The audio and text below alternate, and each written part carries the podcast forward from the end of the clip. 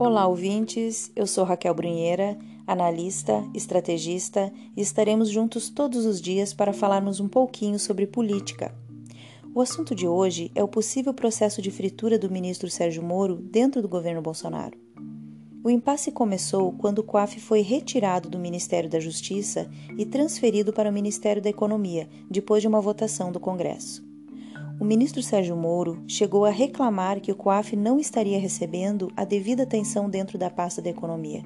E o próprio ministro Paulo Guedes reconheceu que não estava conseguindo atuar no COAF como deveria. O presidente Bolsonaro precisou intervir e passou o COAF para o Banco Central, mudando o nome para Unidade de Inteligência Financeira e substituindo alguns nomes que haviam sido indicados pelo ministro Sérgio Moro.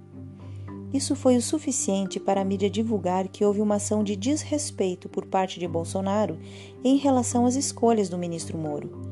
Porém, é preciso considerar que o próprio ministro já havia reclamado da atuação do órgão e era necessário readequar os nomes aos quadros de trabalho. Outro ponto que está sendo usado para reforçar o processo de fritura de Sérgio Moro é o fato dele ter saído dos holofotes nos últimos dias. Mas para quem acompanha a movimentação estratégica do governo, já percebeu que logo depois de um ataque, os ministros tendem a sair do foco, mesmo que para isso o próprio presidente Bolsonaro chame para si a atenção da mídia. Foi o que aconteceu no caso da ministra Damares Alves e dos ministros Paulo Guedes e Abraham Weitraub. Enquanto eles trabalham duro nos bastidores, a mídia encontra um novo alvo.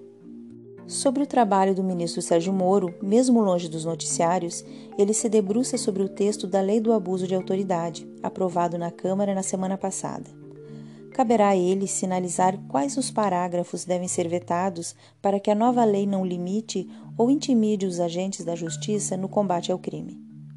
Já há um acordo entre Moro e Bolsonaro de que o texto não será vetado como um todo, mas sim parágrafos polêmicos, como o uso de algemas e a punição de agentes. Não há um processo de fritura de Sérgio Moro. O que há é um processo midiático de descolamento do nome de Sérgio Moro do nome de Bolsonaro.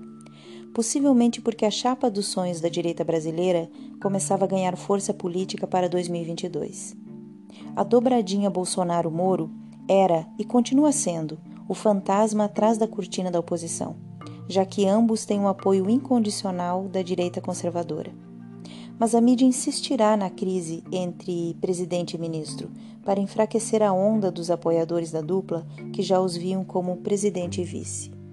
Até a próxima, eu sou a Raquel Brunheira, um abraço.